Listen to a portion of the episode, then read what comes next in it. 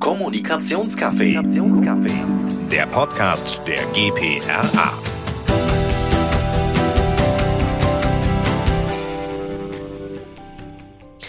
Ein Podcast, viele Stimmen und jede Menge Perspektiven. Heute mit Benita von Edelmann.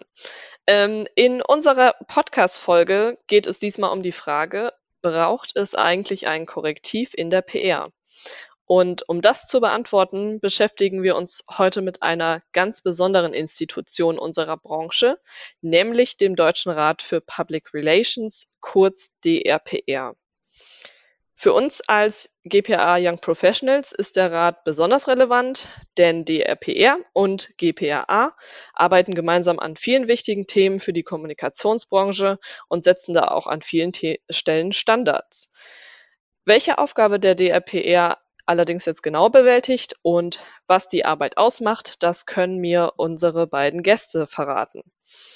Das ist Uwe Kors, der langjährige Vorsitzende des DRPR Trägervereins. Was genau der Trägerverein ist, ähm, darüber sprechen wir nachher auch. Und GPA Ratsmitglied. Ähm, und Lars Rademacher, der Vorsitzende des DRPR und Professor für Public Relations an der Hochschule Darmstadt. Herzlich willkommen, schön, dass ihr heute hier seid. Hallo. Hallo, vielen Dank für die Einladung. Wir beginnen mal mit einer ganz allgemeinen Frage. Warum gibt es eigentlich den Rat und warum tut ihr, was ihr tut? Also ich denke, den Rat, ähm, den es ja jetzt seit etwas über 30 Jahren gibt, ähm, den gibt es wie in eigentlich jeder anständigen medialen Profession als Selbstkontrollorgan.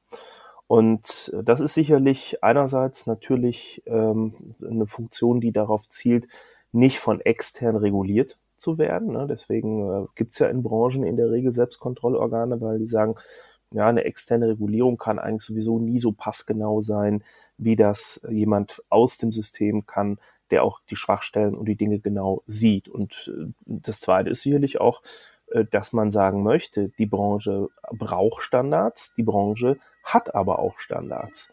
Und die kehrt der Rat nach vorne und ich äh, bringe das immer wieder auf die Formel, ähm, dass wir irgendwie mahnen, rügen und Präsenz zeigen. Also sozusagen an Normen, die es gibt, immer wieder erinnern. Das müssen wir auch gar nicht jeden Tag tun, aber doch in schöner Regelmäßigkeit. Und das ist die Aufgabe des Rates. Um das vielleicht zu ergänzen an der Stelle, ich glaube, der Rat ist ein Teil der Professionalität der Branche. Ähm, und ähm, ähm, wir kommen ja aus einer Zeit, ähm, die hinter uns liegt, in der die Reputation der Branche extrem unter Druck war und ein, Teil, um das ein Stück weit aufzuarbeiten. Und eine wichtige Rolle hat dabei der Deutsche Rat gespielt bis zum heutigen Tag.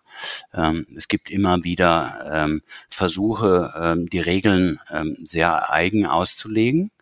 Und äh, der Rat hat auch insofern eine wichtige Funktion, weil alle die, die heute in die Branche einsteigen können, mit Fug und Recht von uns erwarten, dass wir dafür sorgen, dass es vernünftige ethische äh, Standards in der Branche gibt und vor allen Dingen auch ein, ein, ein Stück weit Hilfestellung in all den Feldern, in denen wir äh, letztendlich ähm, als PR-Leute heute arbeiten.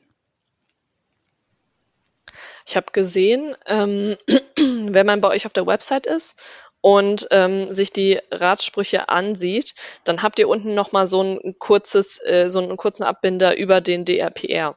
Äh, da steht unter anderem auch drin, ähm, dass, dass ihr, ich kann es im Wortlaut gar nicht sagen, aber dass ähm, eure Rechtssprüche nicht mit dem eines Gerichtes gleichzusetzen sind. Absolut. Also darauf müssen wir natürlich auch äh, hinweisen. Das, was Lars gerade äh, sehr richtig gesagt hat, ist, wir sind äh, sozusagen eine Selbstkontrollinstanz. Wir können im Prinzip, wir sind keine Staatsanwaltschaft und wir machen das sowieso alle im Rat, aber natürlich auch die Geschäftsstelle eigentlich neben dem normalen Beruf, den wir haben. Das heißt, wir können eigentlich nur dem nachgehen, ähm, äh, was an Fällen reinkommt, beziehungsweise was wir selber sehen und versuchen dem ein Stück weit auf den Grund zu gehen und aus einer professionellen Perspektive und die Kollegen und Kolleginnen im Rat sind ja alles gestandene äh, Profis, ähm, beurteilen wir dann Fälle. Das heißt, natürlich äh, gibt es dann immer ähm, Bereiche, ähm, in denen du keinen endgültigen Beweis für irgendwas hast.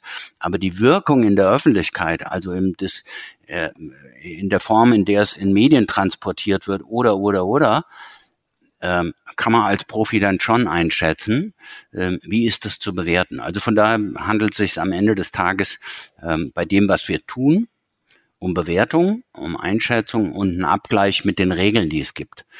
Äh, dabei äh, stellen wir nicht den Anspruch, dass wir jetzt mit einem Gericht dann vergleichbar wären. Ähm, das ist übrigens eine Diskussion, die wir intern äh, manchmal auch im Kreis der Ratsmitglieder miteinander führen weil es manchmal auch unbefriedigend ist, weil du ähm, aus professioneller Sicht äh, eine Einschätzung zu einem Fall hast, aber du kannst es an manchen Stellen einfach nicht beweisen, weil uns die Mittel fehlen. Du hast vorhin erwähnt, dass ihr ja, dass ihr ja komplett äh, aus der Branche seid, aber dass ihr, äh, und davor habe ich großen Respekt, das Ganze auch ehrenamtlich macht. Ähm, wie teilt ihr euch denn die Arbeit auf, sodass nichts, was den Rat betrifft, äh, da liegen bleibt? Geht vielleicht eher an Lars, genau. Ja, genau. Mhm. Wir haben drei ähm, aktive äh, Ausschüsse, ne? zwei, die sich mit Markt und Unternehmen beschäftigen. Beschwerdeausschüsse heißen die Teile. Beschwerdeausschüsse, genau, ja, ja. Mhm. Beschwerdeausschüsse oder Beschwerdekammern könnte man auch sagen. Ich glaube, Beschwerdeausschüsse ist sozusagen der formale, richtige äh, Begriff. Und ähm, den sitzen immer jeweils äh, Kollegen vor, dem Alex Güttler und äh, Kurt Hesse äh, von der IHK Mittelfranken. Und ähm, dann haben wir noch den dritten, dem sitzt Thomas Zimmerling vor, das ist der Ausschuss Politik. Und ähm, an die werden sozusagen die Fälle, die der Rat angenommen hat, verwiesen. Und innerhalb äh, dieser Beschwerdeausschüsse werden dann immer Teams gebildet. Teams, die sich dann den jeweiligen Fällen annehmen. Auch ein bisschen gucken wir nach Kompetenzen, äh, die sich da haben. Natürlich, äh, wenn jemand, äh, das passiert ja immer wieder mal auch bei äh, Kolleginnen und Kollegen, dass es eine Befangenheit gibt, weil vielleicht ein Kunde oder sowas äh, tangiert ist im weiteren Kreis oder weil man da irgendwie äh, schon irgendeinen privaten Kontakt oder sowas hat. Da wird natürlich auch drauf geschaut, dass solche Befangenheiten nicht vorkommen. Und ich finde auch immer, dass die Kolleginnen und Kollegen das in, in, in wunder, wundernswerter Weise dann auch immer offenlegen und sagen, nee, geht nicht, weil. Ja, und dann ähm, starten die Teams und äh, graben sich sozusagen da rein, befragen natürlich auch immer diejenigen, um die es geht, geben denen Gelegenheit zur Stellungnahme und versuchen eben das Problem unabhängig äh, einer Bewertung zu unterziehen. Das ist das, äh, was das Ziel ist sozusagen in jedem Fall. Und dann irgendwann, wenn es weit genug gediehen ist, das Verfahren, dem Rat dann einen Ratspruch ähm, als Vorlage zu machen. Ja, und entweder ähm, ist das dann relativ klar im Fall, dann kriegt man auch ein, ein ziemlich klares Votum. Ähm, wir sind übrigens nicht an irgendwelche Zweidrittelmehrheiten oder so etwas gebunden. Am Ende reicht ein Votum mit einfacher Mehrheit. Ja.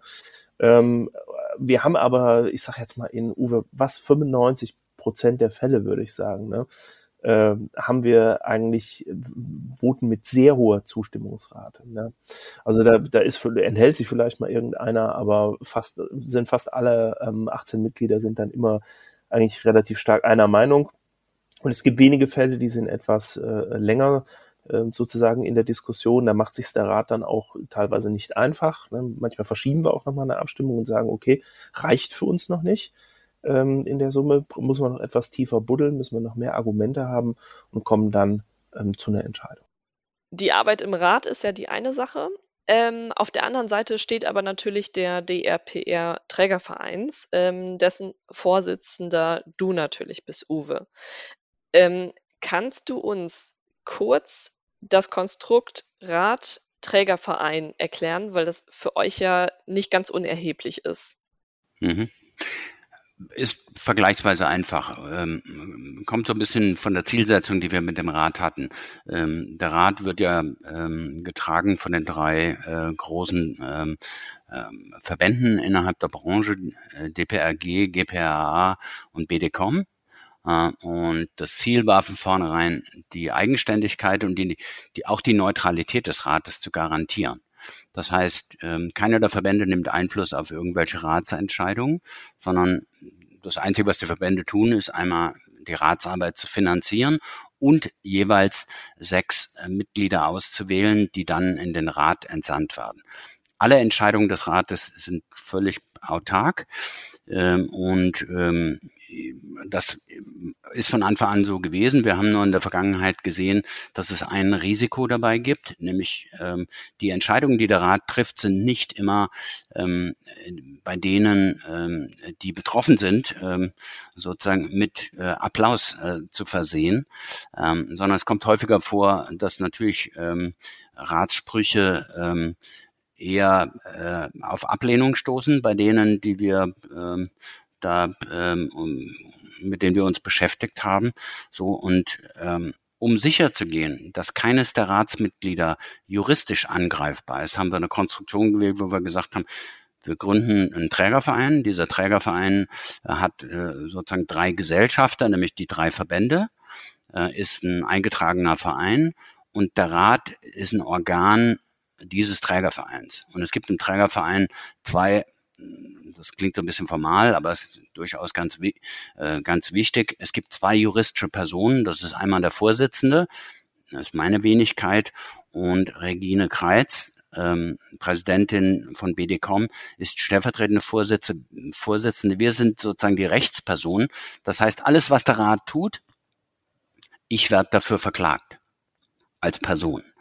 Ähm, aktuell läuft gerade ein Verfahren gegen mich, ähm, noch als ähm, Fallout sozusagen aus der Story Machine, ähm, ähm, aus dem Story Machine Fall aus dem letzten Jahr. Aber wir wollten sicher gehen und deswegen die Konstruktion, dass der Rat völlig unabhängig seine Entscheidungen treffen muss und keines der Ratsmitglieder Angst haben muss, gegebenenfalls äh, vor Gericht zu, gezerrt zu werden oder Schadensersatzansprüche und sowas. Das geht alles zu mir. Das heißt, du trägst auch das ganze Risiko. Ja, ich bin ja harte Sachen gewohnt, bin ja schon lange dabei. Uwe ist immer mit einem Bein im Kittchen. Genau. Also ich, der, mein Standardspruch dazu, auch wenn äh, Kollegen aus den Medien mich fragen, ist immer, ich habe immer eine Zahnbürste in meiner äh, Aktentasche, falls ich verhaftet werde, damit ich wenigstens die Zahnpflege ähm, im Knast nicht zu kurz kommen lasse. Und so. Also wir sind natürlich sauber rechtsschutzversichert. Auch das gehört zu den Aufgaben ähm, ähm, des Trägervereins und zu meinen Aufgaben dafür zu sorgen. Ähm, manchmal ist es ein bisschen schwierig, weil Rechtsschutzversicherungen decken Unterlassungserklärungen und sowas äh, nicht immer ganz ab. Also von daher hat man dann immer mit den Versicherungen zu zackern. Aber ähm, hinter mir und Regine stehen drei große Verbände. Ich bin äh, verhalten optimistisch, dass im Falle eines Falles ich deren Unterstützung kriegen würde. Also zumindest äh, haben wir vereinbart, wenn ich dann im Knast sitze, bringen die Süßes mit und kein Salzgebäck, weil ich mein, mag kein Salzgebäck zu irgendwelchen Besuchszeiten. Dann drücke ich die Daumen, dass das dir auf keinen Fall passiert. Ja, da, kann, da, hat man doch dann wenigstens Ruhe zu meditieren und mal ein bisschen abzuschalten und so. Und neue Richtlinien zu entwerfen. Sowas, genau. Ich würde dann, ich würde dann durchaus noch mal ein paar Richtlinien irgendwie vorschlagen. Apropos Richtlinien, ähm, äh, gehen wir einmal weiter zum Thema Wissenschaftskommunikation. Ähm, Lars, einige unserer Abonnentinnen hören den Begriff bestimmt jetzt zum ersten Mal. Äh, für mich war das auch relativ neu. Äh, kannst du kurz erklären, was ihr genau unter dem Begriff versteht und äh, wie ihr in diesem Feld aktiv seid? Hm, ja, gern. Also Wissenschaftskommunikation betreiben ja letztlich sehr, sehr viele Institutionen. Ne? Ich glaube, ähm, ein, ein, das Paradebeispiel ist wahrscheinlich dieser Podcast von Herrn Drosten, äh, der auf sehr gute Art und Weise mit einer NDR-Journalistin oder mit mehreren NDR-Journalistinnen ja sich unterhält und äh, der Welt sozusagen diese Corona-Krise immer als Kommentar äh, quasi erläutert hat. Das ist eine besondere Form der Wissenschaftskommunikation, die ja sozusagen journalistisch äh, gestützt ist. Und ich finde, der Charme des Gesprächs, der kommt auch eher wirklich aus dem, dass eine gut informierte Journalistin einen Fachmann fragt, ja, der Herr Drosten ist, der Experte, und dem dabei hilft, die Dinge ähm, so auszudrücken, äh, dass ein allgemeines Publikum das versteht. Und ich denke, damit ist auch schon der wesentliche Kern von Wissenschaftskommunikation beschrieben. Ne? Es geht darum, Wissenschaft, die ja doch in der Regel als sehr komplex äh, gilt und ähm, eben nicht für jeden zugänglich ist, eben diese Komplexität zu reduzieren und das Ganze auf ein Maß zu bringen, wo ein, ein normaler Leser, ein normal intelligenter Hörer oder Zuschauer äh, das tatsächlich einigermaßen verstehen kann. Und so verstehen sich in aller Regel auch die Kommunikationsabteilungen von Forschungseinrichtungen, von Universitäten, von also jedwedem, der eben solche wissenschaftlichen äh, Sachen erforscht und wissenschaftliches Wissen herstellt oder produziert. Und ähm, wir sind der Auffassung, ähm, dass durch äh, ja auch speziell natürlich Corona und andere Fälle, aber auch äh, erst in den letzten Jahren ähm, eigentlich da ein Schwerpunkt gelegt gehört, denn diese Gesellschaft ist ja immer stärker auf Wissenschaft und auf wissenschaftliches Wissen angewiesen. Ja.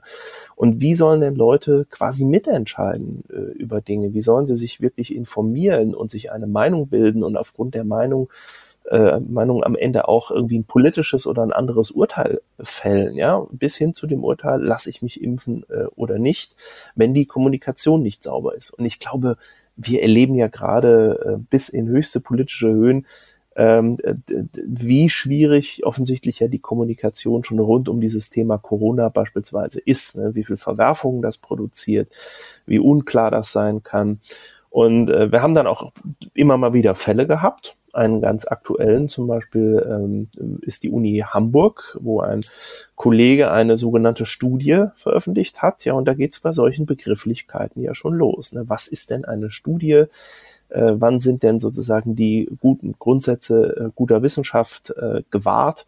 Und ähm, wann eben eher nicht? Und äh, waren der Meinung, dass der Kollege der Uni Hamburg, der eine Studie veröffentlicht hat, die im Wesentlichen darauf beruht, dass er Veröffentlichungen ausgewertet hat. Der Mann hat nie zu, zu Corona geforscht und ist auch kein Fachexperte zu dem Thema, sondern hat einfach Veröffentlichungen ausgewertet und kommt einfach mal mit dem Ergebnis um die, um die Ecke, äh, das müsse wohl dann doch dieses Virus aus einem Labor in Wuhan entfleucht sein, ja. Und sowas gibt die Uni Hamburg auch noch tatsächlich als Pressemitteilung heraus. Und da sehen wir zum Beispiel die Grenzen guter Wissenschaftskommunikation ähm, deutlich ähm, überschritten. Ja, wir engagieren uns jetzt auch noch mehr, aber ich glaube, das kann Uwe besser erklären, ähm, weil ähm, wir das Thema Wissenschaftskommunikation uns jetzt tatsächlich ein Stück auf die Fahnen geschrieben haben. Ja. Also ich glaube, ähm, um da Lars hat es irgendwie sehr freundlich formuliert. Das, was wir im Rat erleben, ist, dass wir immer häufiger ähm, ähm, Fälle eingereicht bekommen, ähm, die ähm, nahelegen und deutlich machen, dass es äh, wahnsinnig äh, viele ähm, Interpretationen von äh, vernünftiger wissenschaftlicher Vermittlung von Fakten irgendwie gibt. Äh, also sei es die, und da sind wirklich äh, Institute und Einrichtungen von hoher Reputation eigentlich dabei. Also einer der Fälle aus den letzten Jahren äh, kam zum Beispiel aus der Uniklinik Heidelberg, so, ähm, die angeblich einen ähm, äh, Krebstest entwickelt hatten auf Basis einer Blutuntersuchung und das als Weltsensation in der Bildzeitung gefeiert haben, ähm, äh, was völlig unsinnig äh, war. Das heißt, da wird mittlerweile, weil Wissenschaft so eine Relevanz in der Öffentlichkeit besitzt und Corona ist ein gutes Beispiel dafür, für die Vermüllung ähm, von, von Fakten. Ja? Also du wirst zugeschmissen, wie Lars gerade gesagt hat, mit unheimlich vielen Fakten. Und die Frage ist, wer kontrolliert, ob das wirklich echte na, äh, wissenschaftlich belegbare Fakten sind oder ob ähm, im Prinzip hier Meinungen ähm, kolportiert werden. Und ähm, es gibt ja auch da eine Untersuchung zu, dass im Prinzip die Berichterstattung über Corona zu 70 bis 80 Prozent von Personen getrieben wird und von deren Einschätzung und ähm, ähm, viel, viel weniger von irgendwelchen faktischen Belegen dazu. So. Und wir hatten das Gefühl im Rat, wir müssen übrigens nicht nur, weil wir dann Leute rügen wollen oder Institutionen rügen wollen, sondern uns geht es eigentlich darum, äh, der Branche, also uns allen, die wir mit Wissenschaftskommunikation im weitesten Sinn zu tun haben, sei es du arbeitest für ein Pharmaunternehmen oder wie auch immer, für eine wissenschaftliche Einrichtung, dann äh, waren wir eigentlich, korrigier mich Lars, davon überzeugt, wir müssen versuchen, Hilfestellung zu geben. Und im Prinzip ähm, deswegen ist auch die Anforderung an diese Richtlinie, an der wir äh, intensiv arbeiten, die wir wollen keine 50 Seiten haben, mit denen du am Schluss in der täglichen Arbeit überhaupt nichts anfangen kannst, sondern wir wollen im Prinzip die wesentlichen Kernpunkte so runterbrechen, dass klar ist, das sind die Do's und das sind die Don'ts. So und äh, damit jeder, der mit Wissenschaftsvermittlungen zu tun hat, sich ein Stück weit daran orientieren kann und auch ein Gefühl dafür entwickelt, wo fängt's an, problematisch zu werden. Also das, was Lars gerade gesagt hat, dieser Fall der Uni Hamburg, da stehst du ratlos davor. Ja, also äh, wir haben ja dann auch gelernt, dass aus der wissenschaftlichen Studie in der Pressemitteilung am Schluss äh, im Prinzip ein Diskussionsbeitrag geworden ist. Übrigens, das kam, glaube ich, vom, äh, vom Chef dieser Hochschule, korrigiere mich, Lars, der das im Prinzip dann versucht hat zu relativieren. Ne? Also, wo wir letztendlich als Rat sagen, wenn du verantwortlich mit Kommunikation umgehst, dann kannst du sowas nicht machen, weil es dazu führt, dass die Leute da draußen in der Öffentlichkeit immer mehr verunsichert werden. Und dann hast du eine Situation, wie wir sie heute haben, als Folge davon, dass sich eben ein Viertel der deutschen Bevölkerung nicht impfen lassen, weil sie irgendwelche Pseudofakten glauben. Und das kann man ihnen noch mal verübeln. Ja? Weil, also, das glaube ich, ist so ein bisschen unsere Motivation und wir, wir träumen davon, hier einen kleinen Beitrag zu ein bisschen mehr Orientierung zu geben. Und Lars kann das, glaube ich, bestätigen. Wir sind willens, all denen, die glauben, sie können so leichtfertig ähm, mit Wissenschaft umgehen, ähm, aber richtig vors Schienbein zu treten und wenn es sein muss, auch mehr zu machen. Mhm, mh. Ja. Ne? Oder? Absolut, Lars? absolut. Also die, ähm, ich, ich würde mal sagen, die, äh, die Bereitschaft des Rates, ähm, tatsächlich zu, zu, zu mahnen oder zu rügen, äh, ist jederzeit gegeben. Wir sind ja jetzt äh, nicht die bösen Onkels, die immer irgendwas irgendwie Neues erfinden wollen, aber äh, Missstände, die in der Kommunikation tatsächlich existieren, die werden wir versuchen, immer möglichst deutlich auch aufzuspießen. Und ähm, das Interessante ist übrigens auch, das kann man, kann man ja in mehreren Feldern sehen. Das äh, kann man an dem Fall, den Uwe eben mal kurz touchiert hat, den Highscreen-Fall mit der Uni Heidelberg, aber auch in Hamburg ähm, sehen, dass eigentlich die Kommunikationsverantwortlichen selbst meist nicht das Problem sind. Ja, das, das ist sogar, die finden es sogar gut, äh, teilweise, wenn wir ihre Organisation äh, ins grelle Licht stellen und sagen, guck mal, was da kommunikativ für Mist passiert, weil die teilweise selber innerhalb der Hackordnungen in ihren Organisationen Empfehlungen aussprechen, mit denen sie aber nicht durchdringen oder wo Entscheider im Nachhinein sagen, nö, hast du mal was gesagt, aber ich entscheide mich trotzdem anders. Und das ist tatsächlich in beiden Fällen nach unserer Kenntnis der Fall gewesen, ja, dass sowohl beim Fall Highscreen die Pressesprecherin gesagt hat, der Uni Heidelberg, das kann man so nicht machen und sie ist übergangen worden. Und auch in Hamburg ist nach unserem Kenntnisstand das so, dass das eigentlich die Kommunikationsleute nicht gut fanden, das rauszugeben. Und der Präsident hat sich trotzdem dahinter geklemmt, weil er das für ein knalliges Thema hielt. Ja. Das ist interessant, weil im Grunde zeigt das ja, ähm, dass die Entscheidung über Kommunikation letztendlich ja gar nicht wirklich beim Kommunikationsverantwortlichen liegt aktuell. Und ich glaube, da hakt ihr auch ein. Ähm, 'n anderes Thema, was ich aber interessant finde, ist, dass ihr äh, Thema böse Onkel nicht nur einfach Leute rügt, sondern ihr setzt euch auch generell dafür ein, ähm, dass das Ansehen der Branche nicht beschädigt wird.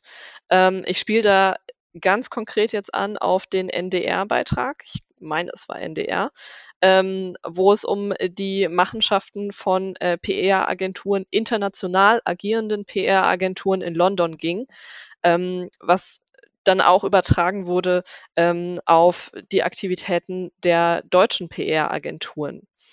Wie kam es dazu, dass ihr da gesagt habt, da gehen wir jetzt rein und denen schreiben wir jetzt erstmal einen Brief und sagen denen, hey, wenn da irgendwas falsch ist, dann helfen wir sehr, sehr gerne dabei, das auch aufzuklären. Naja, im Prinzip der Ausgangspunkt ist eigentlich so, also übrigens äh, eine Info gewesen äh, von Alexandra äh, Groß, äh, Präsidentin der GPA.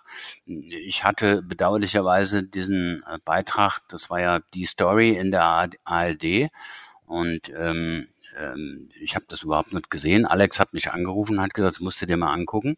Da werden alle Klischees über die PR-Branche einmal neu aufgewärmt. So, dann habe ich mir das angeguckt und darauf äh, und habe am nächsten Morgen sofort Lars angerufen, habe das gleiche mit ihm gemacht, hab gesagt, hast du das gesehen? Hatte er auch noch nicht gesehen, hat er sich angeguckt und dann haben wir uns zusammen telefoniert und dann haben wir gesagt, da müssen wir unbedingt was machen. Ich glaube, es hakt.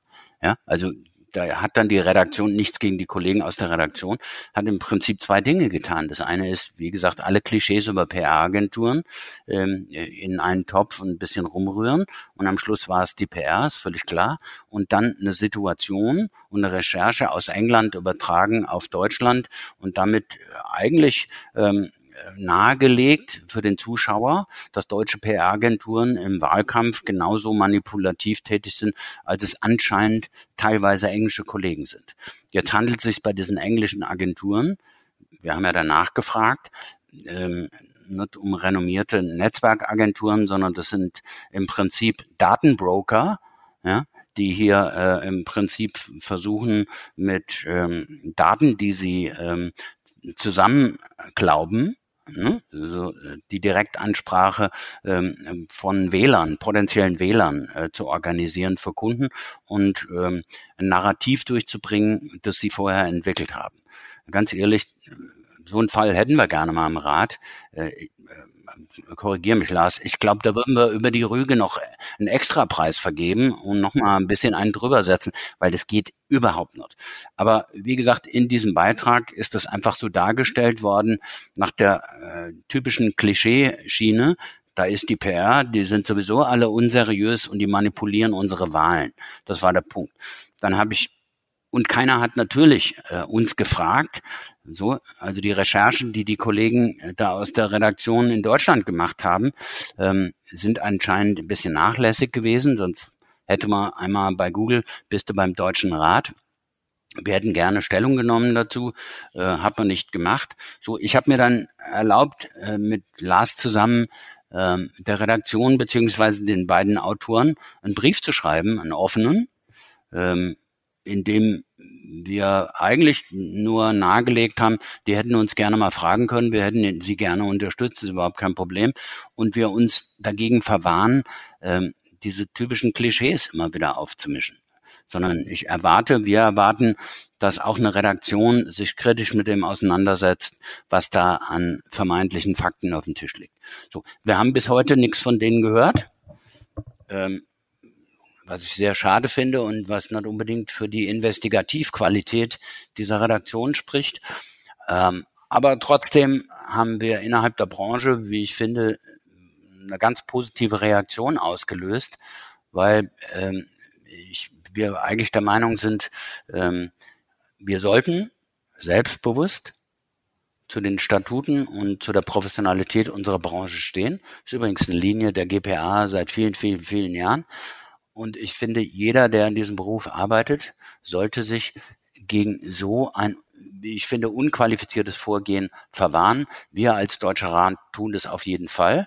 Und da finde ich, finden Lars und ich und auch die Mitglieder im Rat, ähm, der Rat muss da auch mal Flagge zeigen, gerade in solchen Fällen. Das haben wir getan, nicht mehr und nicht weniger, oder? Lars? Mhm, absolut, absolut. Ja, ich denke, genau das ist, äh, wie gesagt, äh, eben auch eine der Aufgaben, ähm, immer wieder äh, auf diese Standards hinzuweisen und dann in solchen Fällen auch mal wirklich, äh, ja, im Notfall auch mal einen groben Klotz auf einen groben Keil zu setzen, ja, wenn schon so äh, mit, mit, mit so viel Klischees und mit so viel Unsauberkeit quasi die gesamte Branche mal wieder zum Buhmann gemacht werden soll, äh, dann müssen wir auch mit, mit, mit gleichem Druck quasi ähm, gegenhalten. Ja. Und ich erinnere mich immer gerne an einen Satz äh, des Kollegen äh, Klaus Merten, der jüngst verstorben ist, ähm, der ähm, eigentlich auch immer so ein bisschen mit dem Rat sich sehr gerangelt hat. Ein paar Sachen konnte ich gut nachvollziehen und er hatte auch eine Sache äh, beschrieben, ähm, die immer auch so ein bisschen als Beschimpfung des Rates ähm, von ihm gemeint war und von vielen verstanden wurde, nämlich dass der Rat PR für PR mache. Ähm, ich würde sagen, wir drehen das heute rum und sagen das, wie Uwe gesagt hat, mit ganz stolzer Brust und sagen, ja, natürlich machen wir PR für die gesamte Branche. Denn die schiere Existenz dieses Selbstkontrollorgans ist die Behauptung und die Manifestation, dass es hier Regeln gibt in dieser Branche und dass es auch Leute gibt, die bereit sind, diese Regeln auch tatsächlich in Anwendung zu bringen und durchzusetzen. Ja. in dem Sinne machen wir PR für PR und das ist Teil sozusagen unserer Kampagne, dass wir auch gegen falsche Bilder über Öffentlichkeitsarbeit in der Branche und in, in, in allgemeinen Diskursen dann auch uns zur Wehr setzen wollen. Ich finde, ihr macht da echt einen super, super, super Job. Äh, wir gehen jetzt mal ein Stückchen von ähm, Rügen über Flagge zeigen hin zu Loben. Ähm, und zwar, wenn wir nochmal zurückkommen auf das Thema äh, Wissenschaftskommunikation, gibt es einen Preis, den die DPRG, der BDCom und die GPRA übernommen haben. Äh, und zwar ist das der Preis Forschungssprecherinnen und Sprecher des Jahres 2021. Ähm, Uwe, du bist ja auch Ratsmitglied äh, der GPAA. Kannst du mir beantworten, was mit diesem Preis bezweckt wird? Naja, also es ist eigentlich ganz einfach.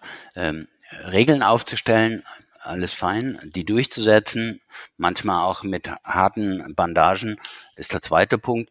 Aber ähm, wir fanden als Verbände, es macht durchaus Sinn, Qualität und auch Bewusstsein ähm, bei denen, die jeden Tag mit, mit der Vermittlung von wissenschaftlichen Inhalten zu tun haben, äh, zu loben. Und deswegen kam uns dieses Angebot, äh, dass wir diesen Preis äh, quasi weiterführen können. Den gibt's ja schon eine Zeit lang. Da, da ist ja eine private Initiative von Herrn Korbmann, ähm, der, wie ich finde, dankenswerterweise das in der Wissenschaftscommunity äh, eingeführt hat. Und ähm, äh, wir haben dann miteinander geredet, sozusagen auf der Ebene des Trägervereins und haben auch im Moment äh, überlegt, ist das der, der Preis des, des Deutschen Rates zum Beispiel? Hatten aber das Gefühl, das würde gegen die Neutralität des Rates verstoßen, weil dann, ne, äh, du, du kannst nur das kritisieren, was du dann nachher irgendwie in einem Preis ne, äh, wiedergibst, eventuell. Ähm, deswegen haben wir gesagt, nee, wir machen das so, das ist eine Initiative der drei Verbände. Wir übernehmen das äh, und ähm, legen uns zumindest mal für die nächsten drei Jahre fest. Und wir machen das so, dass im Prinzip jedes Jahr ein Verband sozusagen der Ausrichter des Preises ist. Und äh, nach Rücksprache im Präsidium der GPRA und mit Alexandra haben wir gesagt, wir von GPRA-Seite, wir legen da mal mit los, weil wir auch das Gefühl haben, das passt unheimlich gut zu unserer Positionierung. Ähm, unser Thema ist seit vielen, vielen Jahren Qualität in der Branche. So. Äh, und ähm, Qualität auszuzeichnen, liegt dann doch vergleichsweise sehr nah. Ähm, und deswegen, ähm, in zwei Wochen ähm, werden wir ja die Auszeichnung vornehmen. Was super gut gelaufen ist, äh, schon im ersten Jahr ist, wir haben ja ein Teil des Ganzen ist, ähm, es gibt einmal ein Panel, von Experten, Journalisten, äh, Wissenschaftsjournalisten und so weiter, die wählen sozusagen die Hauptpreise aus in verschiedenen Kategorien und dann gibt es einen Publikumspreis. Da kann jeder mitmachen, der in der Branche irgendwie am Start ist. So und wir waren echt vorher so ein bisschen ähm, ähm, skeptisch, ob das funktionieren würde. Und wie ich jetzt gerade, habe gerade gestern die Zahlen gesehen, in diesem Publikumspreis haben äh, über 7000 Menschen teilgenommen, also 7000, ja wirklich, 7000 aus der Branche, so, also äh, Männer und Frauen, die mit PR zu tun haben, so, was wir äh, wirklich, wir sind völlig baff und finden das super. Das macht aber auch deutlich, welchen Stellenwert Wissenschaft und Wissenschaftskommunikation heute in der Branche hat wie aufmerksam man darauf guckt.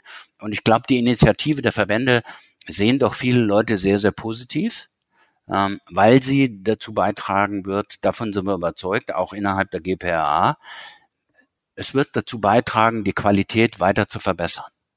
Weil wir werden die, die es gut machen, herausstellen und ihnen öffentliche Aufmerksamkeit verschaffen, die deutlich über dieses kleine Fenster dieser Wissenschaftscommunity hinausgeht wir wollen das für Laien und so Halbwilde für, wie unser eins ähm, machen, ähm, weil, wie Lars vorhin schon gesagt hat, Wissenschaftskommunikation und Wissenschaft ist natürlich auch ein sehr elitäres Feld.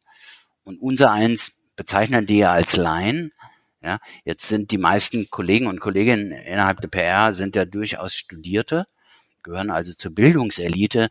Man mag sich nur vorstellen, äh, wenn du jetzt ganz normal in die Öffentlichkeit kommunizierst, wie viele Stufen musst du da noch überwinden, um irgendwas zu verstehen, was die dir da vermitteln wollen.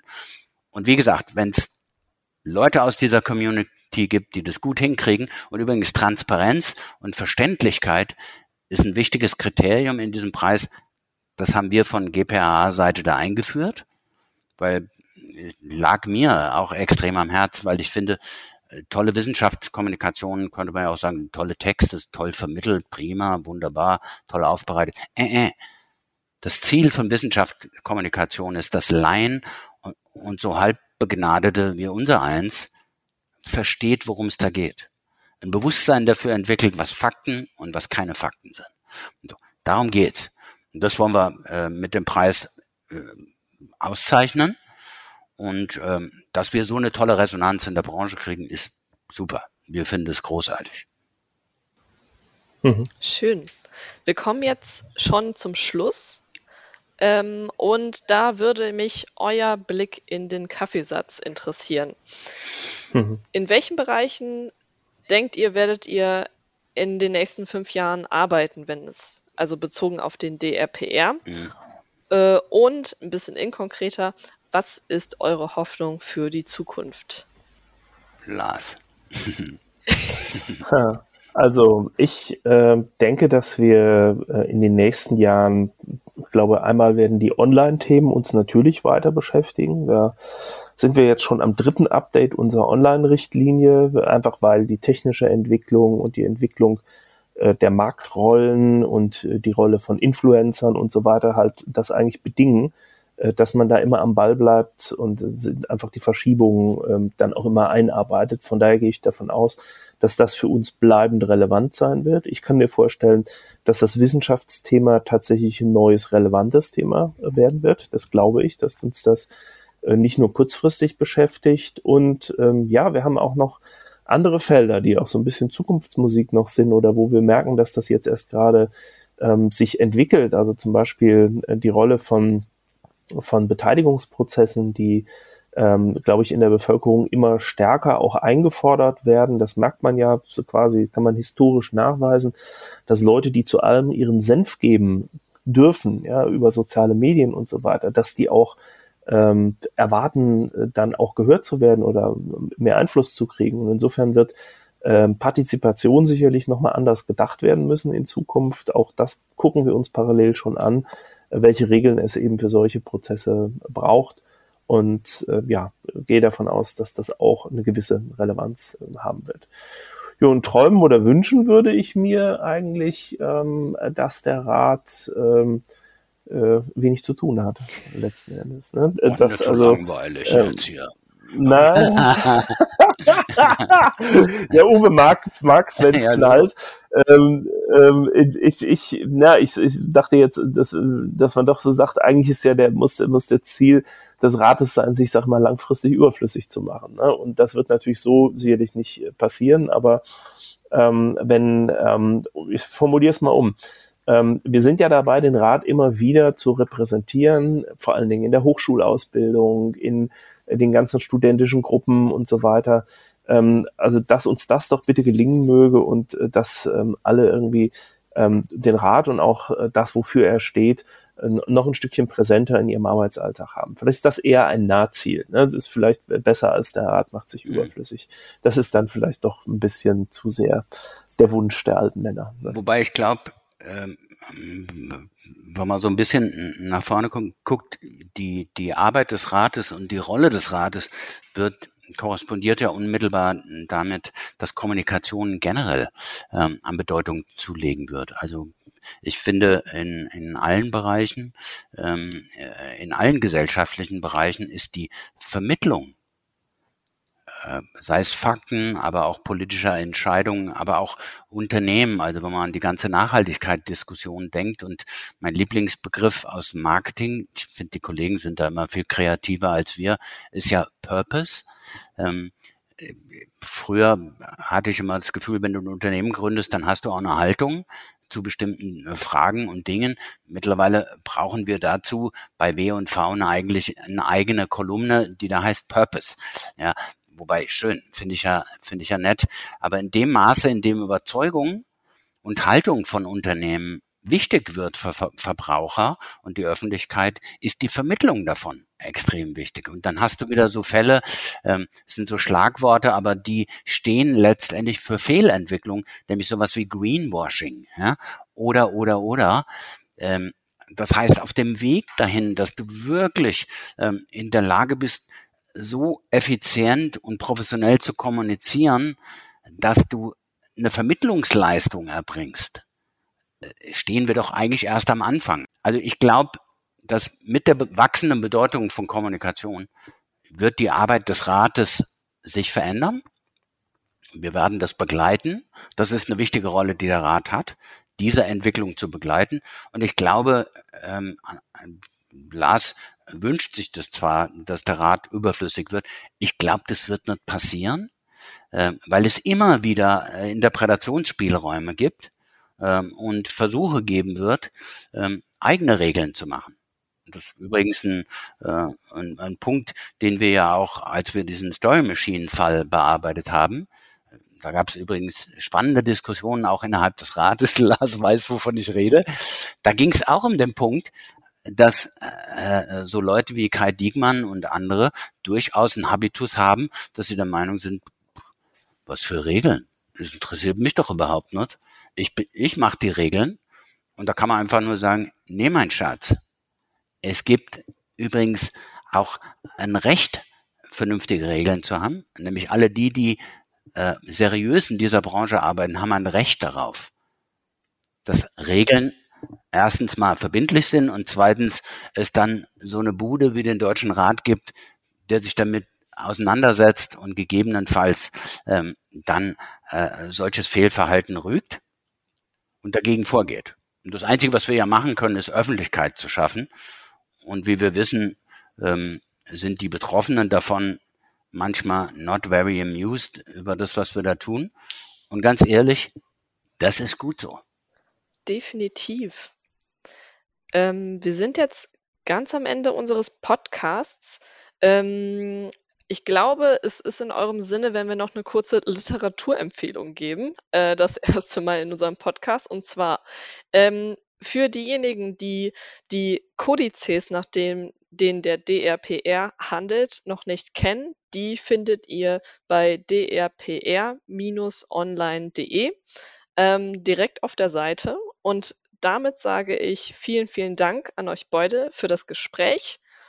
Und ich bin mir ziemlich sicher, dass wir sehr bald wieder von euch hören werden. Wir arbeiten dran. es war uns ein Vergnügen. Absolut, absolut. Vielen Dank. Bis dann. Bis dann. Ciao, Der Podcast der GPRA.